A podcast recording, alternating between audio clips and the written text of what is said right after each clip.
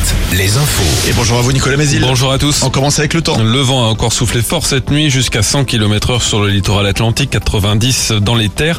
Le vent sera encore euh, assez fort ce matin avec des pointes à 70-80 km heure. Il se calmera dans l'après-midi. Côté ciel, ce sera moins agité ce matin avec des éclaircies, encore quelques averses localement. Celles-ci se multiplieront dans l'après-midi sur euh, le Poitou-Charentes. Les maxi baissent entre 12 et 15 degrés. Concernant les nappes phréatiques, elles restent à des niveaux très bas selon le bilan publié par le Bureau de recherche géologique et minière. Le mois de février, particulièrement sec, a aggravé une situation déjà compliquée.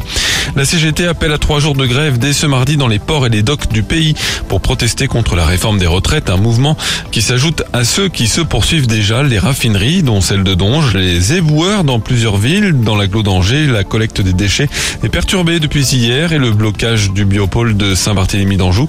Les agents Enedis de Charente, eux, ont entamé des actions hier aussi.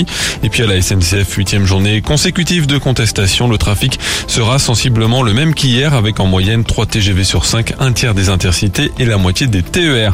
Et puis si vous vous rendez à l'aéroport de Nantes ce matin, sachez que les accès sont rendus compliqués par de nouveaux barrages filtrants. Dans les Deux-Sèvres, la ville de Mel s'attend à accueillir entre 6 000 et 10 000 personnes entre le 24 et le 26 mars. Des manifestants anti-bassines appelés à se réunir en vue d'une manifestation le 25 mars près des retenues d'eau de Sainte-Soline ou de Mosée-sur-le-Mignon. Mobilisation que la préfète des Deux-Sèvres envisage d'interdire.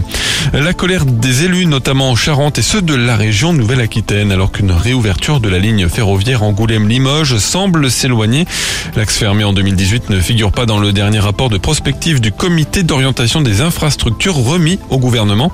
En clair, le projet n'existe pas aujourd'hui au niveau de l'État ou de la SNCF. Euh, la région garantit qu'elle va continuer à demander le lancement d'études pour effectuer la rénovation de la ligne estimée à 250 millions De nouveaux échouages de dauphins sur les plages du littoral atlantique, plusieurs dizaines de carcasses retrouvées depuis samedi, dont une quinzaine sur l'île de Ré notamment. Les associations de défense de l'environnement attribuent ce phénomène aux conditions météo, mais aussi à une pression de pêche très forte. En basket, Cholet doit gagner ce soir pour espérer une place en demi-finale de la Coupe d'Europe FIBA.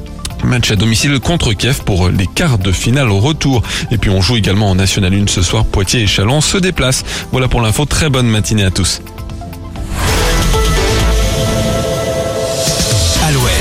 Alouette, Alouette, le 6-10, le 6-10 de Nico et Julie. Ce jeudi de 7h à 9h, nous aurons le plaisir de